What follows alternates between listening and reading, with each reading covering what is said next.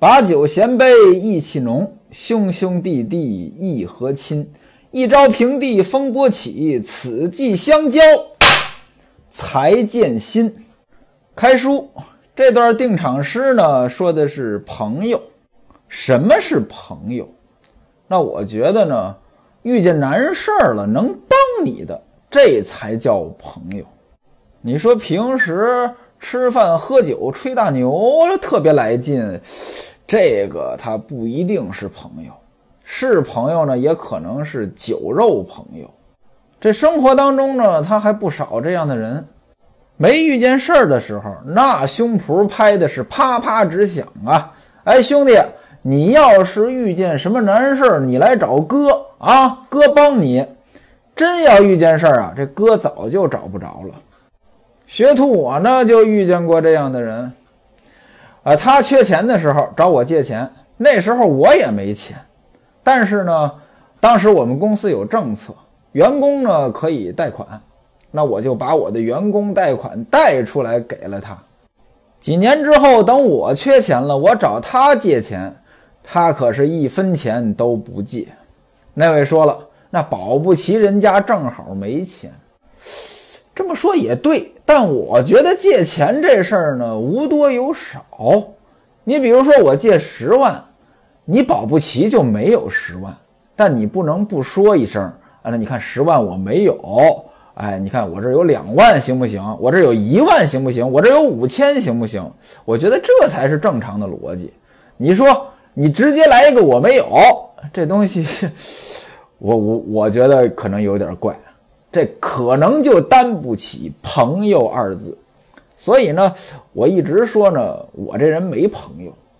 那当然了，我没朋友的主要原因呢，是因为我也不是一个给别人当朋友的人。我这人就心胸狭窄，气量小。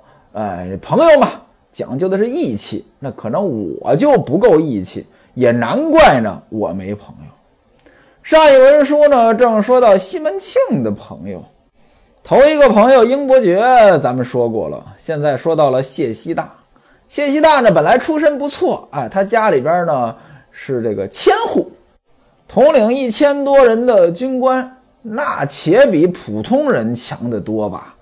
谢希大的这个出身是有机会也到部队里边弄个官的，但是呢，把前程给毁了。上一文书咱们说，因为两个人的过早去世。导致没了前程，那这两个人是谁呢？还能有别人吗？谢希大的父母早亡，所以您看啊，这个爹妈呢，其实对孩子的影响是相当大的。《金瓶梅》这部书说到现在，咱们说了三个人，头一个西门庆，也是父母死得早；第二个英伯爵。啊，虽然没有说父母死得早吧，但是呢，父母做生意破产了，导致自己呢也就被耽误了。这在生活当中呢也挺常见的。学徒我呢主要职业是卖保险的，那我是真遇到过那种大老板，后来呢破产了，连孩子的学业都耽误了。孩子本来在国外读书读得不错，当然了，国外读书这学费也不便宜。但就因为大老板破产了，财产冻结了，导致孩子的学费交不出来，结果硬生生的就退学了。那您想，孩子的退学了，这一辈子呢也就改变了。您看我们这些卖保险的，经常跟客户说，这孩子呢得存点教育金。很多客户觉得，你说我做生意啊，这个东西利润多大呀？啊？你这教育金这才有多少收益啊？咱们说实话啊，你说一份保险它收益率有多高？这个不太可能。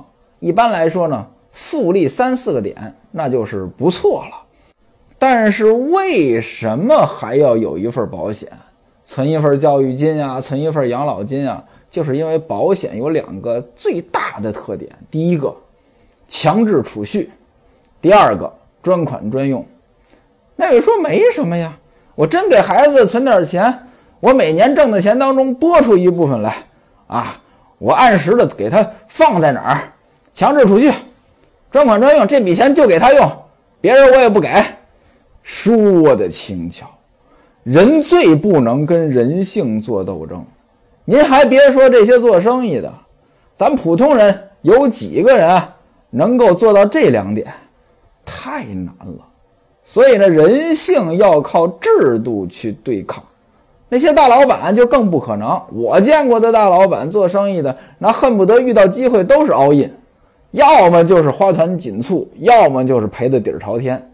这个非常的常见啊。那谢希大父母早亡，也就没人管他了，整天个游手好闲呢，也就丢了前程。这前程到底是怎么丢的？书中呢并没有细表，没了前程，他以什么为生呢？书中写的是义士帮闲情，也就是说跟英伯爵一样，哎，也是同样的行当啊。他呢有个特长，什么呢？会一手好琵琶，哎，弹曲儿弹得好。出入这种娱乐场所，你总得有点特长吧？这两个呢是和西门庆关系最好的，其他呢还有几个，那就水平也不行，能力也不行，就各方面都不行了啊。一个叫祝时念，一个叫孙天化。这孙天化呢，外号叫孙寡嘴。什么叫寡嘴呢？就是贫嘴，特别能说吧，没句正经的。还有一个叫吴典恩。五典恩呢，他本来是县里的阴阳生。什么叫阴阳生呢？我估计呢，您在这个古典小说啊，或者说这个呃古装剧当中都看到过啊。有个人跟皇上说啊，臣夜观天象如何如何啊。这夜观天象的这个臣，其实就是阴阳生。那当然了，五典恩这个阴阳生呢，就是县里的阴阳生。本来是有个差事的，结果呢。后来犯事儿了，就给免了。至于犯什么事儿呢？书中也没说。差事丢了之后呢，他干什么呢？就是做担保，哎，就是借钱的这个担保，做保人，给这些县里边的官吏做保人。他们借钱呢，由他来担保。西门庆呢，就经常放债，所以这呢，他就跟西门庆呢认识了，一来二去呢，也就混熟了。还有一个呢，叫云里守，他哥哥呢是个参将，呃，是个武官啊，也不小。还有一个叫常志杰，还有一个叫卜志道。这个卜呢，就是这个萝卜的卜，一竖右边一点儿，就这个字儿啊。还有一个人呢，叫白来光，这个来呢，上边一个来去的来，下边一个宝贝的贝，白来光。字光汤，白来光，白光汤。您听这名字，好像 挺有意思的。大伙儿呢，其实都说他的名字不好听，他也说啊，这确实不好听。啊，本来呢也想改，但是当时起名的时候呢，他这个名有假，请人起的。他的名字呢，取自两句话。粥有大来，鱼汤有光。那位说什么意思呢？其实这两句啊不挨着。这粥有大来出自《论语》，人家原文是“粥有大来，善人是富”，大概就是说呢，这个周朝他之所以这么富强，是因为受到上天的眷顾。上天呢，给他赠送了一份礼物，这个礼物就是周朝的统治之下，很多人都很好，因为这些人好，所以呢，周朝才强大。我觉得这句话呢，也可以反过来理解，这周朝治理天下之所以治理的好呢，就是因为它制度设计好，好的制度呢，是让坏人呢做不了坏事儿。那坏的制度呢，是让好人呢做不了好事儿，所以呢，周之所以强大呢，是这个制度设计设计的好。鱼汤有光这句话呢，出自《尚书》，什么意思呢？就是说武王伐纣的功绩啊，比这个汤的功绩还大。光呢，就是大，光芒四射的意思。那汤是谁呀？汤商汤嘛，商朝的创立者。哎，其实就是歌颂周武王伐纣的这个功业的这么一句话吧。白来光呢说他这个名字呢是找先生起的，先生就从这个周有大来，鱼汤有光当中取了这几个字，所以他叫白来光，呃，字光汤。哎，您听这个，这先生您要说没文化吧，也有文化；有文化吧，也没多大的文化吧。那为什么取这几个字呢？因为他姓白。那姓白又有什么关系呢？刚才咱们说了，这周有大来也好呀，鱼汤有光也好呀，他说的都是周武王。那这个白跟周武王也有关系，因为有一个叫做“白鱼入周”的典故，在《史记》当中呢有这么一段记载：武王渡河，中流，白鱼跃入王舟中，武王扶取以祭，诸侯皆曰：“纣可伐矣。”就是武王。哎，这个在船上，哎渡这个黄河，呃，在中间的时候，跳出来一条白鱼，跳到这个武王的这个船上了。武王呢就把这条鱼拿起来，用这条鱼祭天。诸侯就觉得啊，这是个好兆头呀，哎，咱们这次伐纣一定能成功。其实呢，这就是偶然事件，加上这个封建迷信。再加上拍马屁的故事，什么是偶然事件呢？你坐船上渡河，呃，黄河啊，那么大的黄河，呃，那时候呢，估计生态呢也比现在好。那时候人少，那这个野生动物多，河里边的鱼呢估计也多，啊，保不齐呢就有鱼它跳上来，跳上来之后呢，按理说这就是个偶然事件，但武王呢就利用这偶然事件了。啊，拿着呢，还把它当做一个大事儿，用它来祭天。那意思呢，这里边有天意呀。那您想，周围那帮拍马屁的，他能不懂吗？哎呀，武王呀，这是好兆头呀，怎么怎么着呀？咱们这次伐纣一定能成功啊！其实就是这么个事儿吧。这人呢，很容易相信一些没来由的事儿，毫无关系的事儿都能联想在一起，尤其呢。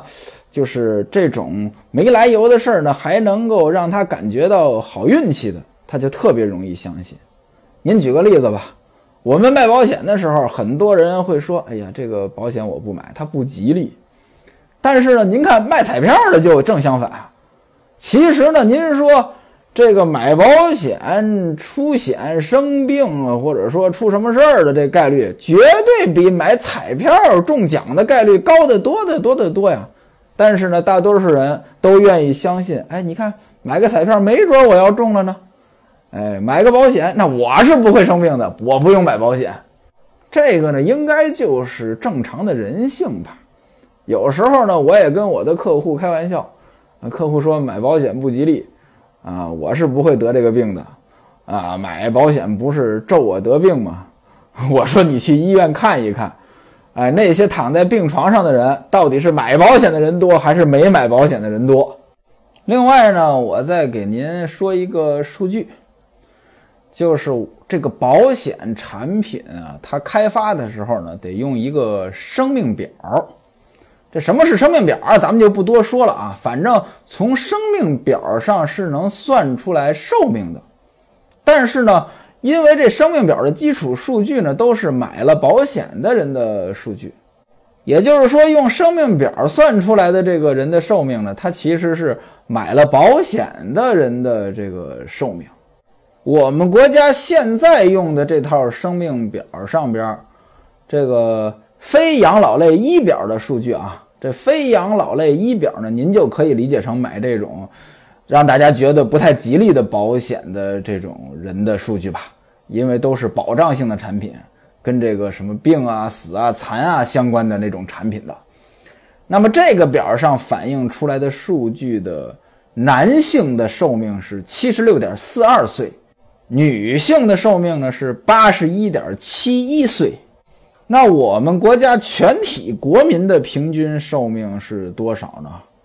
二零二零年呢，曾经有个“十三五”卫生健康事业改革发展情况发布会，在这个发布会上边呢，说的是到二零一九年底，中国居民人均预期寿命是七十七点三岁。您注意啊，这时间是二零一九年底的，呃，这个寿命是七十七点三岁。这里边呢，包括男的，包括女的，包括买过保险的，也包括没买保险的。但刚才我说的那个保险生命表那个寿命，那是什么时候的数据呢？那可是二零一零到二零一三年的数据，比这个数据可早了得有六七年。而且呢，那里边的数据呢，男的是七十六点四二岁，跟这七十七点三岁已经差不多了。女的呢，八十一点七一岁，那比这七十七点三岁高了不少。所以您看呢，事实上是买过保险的人的寿命呢，它好像是更长一些，没有不吉利。那好啊，闲言少叙，书归正传，这闲言就不少了。有人说你怎么净聊保险呀？其实说书说书，它不就说的是这些吗？您看啊，呃，这一本书买过来没多少钱，甚至像《金瓶梅》这样的书，您要不舍得买，网上去下载，那有的是免费的。现在呢，跟以前不一样。您要说这个过去，说书先生说书，他有个优势，为什么呢？大多数人不识字，但现在我们国家的教育搞得这么好，都认识字。您买本书自己看不行吗？为什么要听我说呢？他其实主要就是听说书的人对这个事情的理解。那不同说书的人之所以说的不一样，就是他的理解不一样，而他的理解不一样，就是他的阅历不一样。那我呢？哎，这辈子到现在为止，呃，基本上就干保险了。那所以呢，很多的时候呢，我都能想到保险。这堆人，这都是西门庆的朋友。为什么是朋友呢？无非也就是西门庆手里有钱，花钱又大方呗。所以平时呢，哥几个聚在一块儿，无非也就是哄着西门庆玩儿，哄着西门庆乐，让他拿出钱来耍，让他买酒来喝，无非呢。也就是花着他的钱一起到娱乐场所去消费呗。您看啊，这西门庆呢就属于典型的交友不慎。其实交友不慎啊是很容易败家的，但是西门庆呢却并没有因为交友不慎而败家。为什么呢？这西门庆他还是有他的优点的。一个呢是他这个人呢做事果断，心思呢也缜密，属于比较聪明那种人。另外一个呢，他赚的钱他也好赚，干什么呢？放高利贷。刚才咱们说了呀，这吴点恩他就是因为做担保才跟西门庆认识的。那西门庆要不放高利贷，呃，也不会遇到吴点恩这种做担保的人呗。那高利贷这个，这利润丰厚啊。还有一点，哎，朝中有人，高阳同蔡四大奸臣，他呢也都能通得上气儿，联系得上。哎，这个不容易啊。这高阳同蔡这四个人，这位置可太高了。这高是谁呀？高俅，这您应该不陌生啊。看过《水浒传》的都知道，大奸臣太尉高俅。宋徽宗年间，太尉就是武官之首，什么意思呢？大概相当于三军总司令。杨指的是杨戬，这是个太监，但是官儿可不小，官至太傅。这太傅呢，本来呢他是这个天子的老师。但是后来呢，就一点一点的变成一个虚职了，更像一个荣誉称号。但甭管怎样，这也是正一品的官职呢。而且杨戬这个宦官非常受宠啊。咱们都知道啊，这宋徽宗呢，他是别的都行，就当皇上不行。那简直是个艺术天才呀，方方面面都有涉猎。到现在为止，您看。那个书法上边宋徽宗的瘦金体，那还是非常漂亮的啊。这个宋徽宗呢，还有一个爱好就是喜欢收集石头。这杨戬呢，就想办法的逢迎他，到处去搜罗好的石头呢，送给他。还有兴建各种宫殿呀，让宋徽宗享受啊。反正呢，把民间的老百姓呢是折腾的够呛。那你不管别的呀，人家受宠啊，那这就了不得。这童呢，指的是童贯，也是个太监。您听听这个太监那个位置多高？中国历史上掌控军权最大的宦官。获得爵位最高的宦官，第一位代表国家出使的宦官，还是被册封为王的宦官。您看看啊，这个了不得吧？蔡呢，就指的是蔡京，先后四次担任宰相，那也是权倾朝野啊。这是四大奸臣。您看啊，西门庆跟这些人都能联络上。他可就是清河县的一个商人，他能联系上中央政府最顶尖的这几个大官这四大奸臣。那您想，他在县里边还不横着走啊？满县的人都怕他，因为他在家中呢排行第一，所以呢大家都尊称他一声西门大官人。他的老婆呢姓陈，但是呢年纪轻轻的就死了，只生了一个女儿。这个女儿呢叫西门大姐。过去这儿女的亲事呢都是父母之命、媒妁之言，啊，不是自由恋爱，自己做不了主。这西门大姐呢已经许配人家了，但是呢还没过门，也就是说定亲了，还没有真正的结婚。这个结婚的对象是谁呢？是陈敬济。陈敬济的爸爸叫陈洪，陈洪的亲家呢是东京八十万禁军杨提督。东京呢就是东京汴梁，宋朝的首都，今天的河南开封。那么这八十万禁军一提这八十万禁军，各位就想起来《水浒传》里边那个八十万禁军教头林冲了。很多人呢觉得这个八十万禁军教头就是八十万禁军的武术总教练，甚至呢，呃，在那个《水浒传》这个电视剧里边，林冲一出场，他也是以这个武术总教练的身份出现的。事实上不是啊，林冲没有那么高的位置。这个禁军就是归皇帝直接统领的部队。那北宋呢，也确实这八十万禁军呢，倒是不夸张啊，八十万人应该是有的。那这八十万禁军教头，这教头，那当然了，教头他肯定是武术教练了。但是呢，这八十万禁军当中呢，有各种各样的教练，有的呢是单教一门比如说我就教你枪棒；有的呢可能是全科的啊，教你综合的武艺。也就相当于军队当中养了一批这个武术老师吧，啊，各科的老师都有。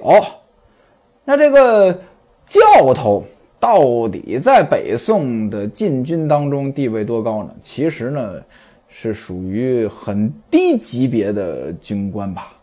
教头上边还有都教头，都教头上边是虞侯。《水浒传》里边有一个参与这迫害林冲的，叫陆虞侯的啊，那个人比林冲的官大，而且大着不止一级。那林冲这个教头呢，其实是很低的官职啊。跟今天这回书咱们说到这个杨提督，八十万禁军杨提督，杨提督就是杨戬啊，那就更没法比了，差得太远太远了啊。所以您看啊。四大奸臣的杨戬的亲家叫陈洪，陈洪的儿子呢叫陈敬济，陈敬济未过门的媳妇西门大姐儿是西门庆的老婆陈氏所生，但陈氏呢死的太早，所以呢西门庆呢又娶了一个。原文写无人管理家务，所以又娶了一个。那位说什么叫无人管理家务啊？其实呢，在过去的这个社会里啊，要是不娶媳妇儿不成家，这日子呢基本是没法过的啊。其实您想一想，这婚姻这种组织形式，它其实是经济发展到一定阶段的产物。最早咱们老祖先肯定是没有婚姻的，后来呢有了婚姻。